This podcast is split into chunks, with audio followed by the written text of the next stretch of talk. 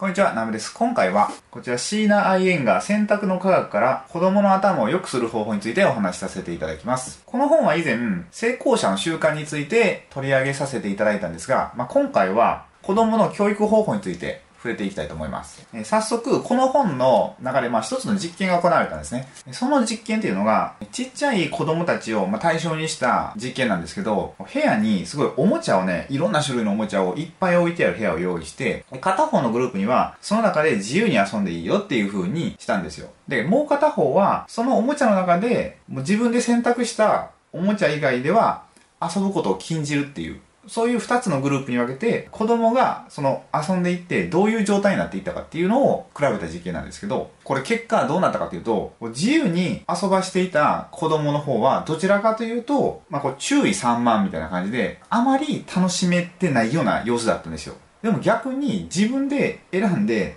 おもちゃをまあ一つ選んで、それ以外のおもちゃで遊ぶことを禁止された子供の方が、すごいこう、そのおもちゃで没頭して、遊び続けたっていうことなんですよ。この時間が設けてあって、それが終了しても、まだ遊びたいっていうぐらいに、まあ遊んでたってことなんですね。本当だったら、こう自分でね、自由にこう好きなおもちゃを特会引っかい遊べる方が子供ってすごい楽しく過ごせると思いがちじゃないですか。でも実験結果としては、まあ真逆で少ないおもちゃでも自分で選択して遊んでいた子たちの方がすごいこう充実した時間を過ごせていたってことなんですよ。で、これって前、あの、メンタリストの DAIGO さんの動画を見させていただいている時も同じようなことをおっしゃってて、その DAIGO さんの中では、えっと、子供たちに、まあ、同じような設定なんですけど、すごいいろんな種類のおもちゃの中で生活している子供たちと、あと、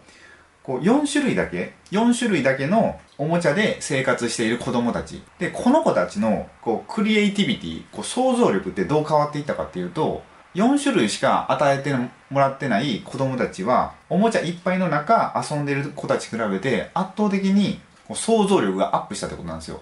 で、これどういうことかっていうと、4種類、わずかなおもちゃしかないじゃないですか。ってことは、その一つのおもちゃでどうやって楽しんでいこうかとか、どうやってこのおもちゃを使ってこの相手と一緒に誰か友達と遊んでいけるのかとか、そうやってすごいいろんなことを想像していくので、それで、このクリエイティビティがすごい養われて、まあ頭のいい子に育っていくってことなんですよ。だから今、日本の、まあうちも2歳の息子がいて、そうなんですけど、すごいいっぱいおもちゃって与えちゃうんですよね。どうしても。やっぱりこう、親としてはいろんなおもちゃで遊んでほしいじゃないですか。それで、こう、喜んだ笑顔とか見れたら、まあこっちも幸せって思うんですけど、実際子供のことを考えたら真逆で、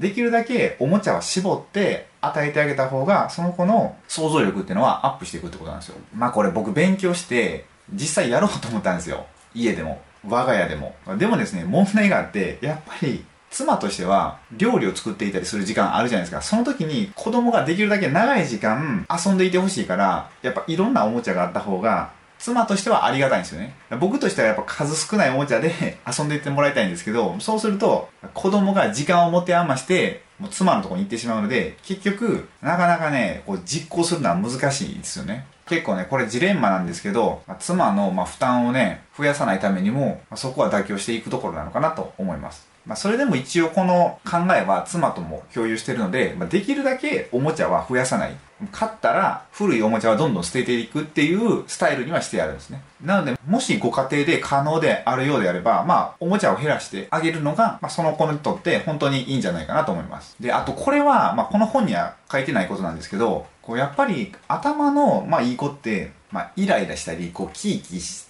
したりするイメージないと思うんですけど、そのイライラとか、まあ、イヤイヤ期とかってあるかもしれないですけど、それを除いて、ある食べ物ですごい子供の集中力が、まあ、なくなるものがあって、で、それが白砂糖なんですよね。僕の友達で、こう、オーガニック系の食品使ってる子がいるんですけど、その子が、やっぱり子供に白砂糖を与えるとすごいイライラして精神的に不安になるっていうことが多いらしいんですよ。だかずっとこう白砂糖を食べてるともう白砂糖が切れるとこうキーキーキーキー言ってしまうみたいなちょっとした依存症みたいになってしまうのでだからこう頭のいい子を育てるって意味ではやっぱこうねあんまり落ち着きがない子よりはまあ落ち着いてて何か一つに集中してもらう方が絶対いいじゃないですか。って意味でも、まあ、この白砂糖はできるだけ与えないような、まあ、食生活にしていった方が IQ の高い頭のいい子に育つんではないかと思います。あと、この本なんですけど、結構面白くて、いろんな実験をしてるんですよね。まあその中で、野生の動物と動物園の動物で、まあどちらが寿命が長いか短いかっていうので、普通だったら、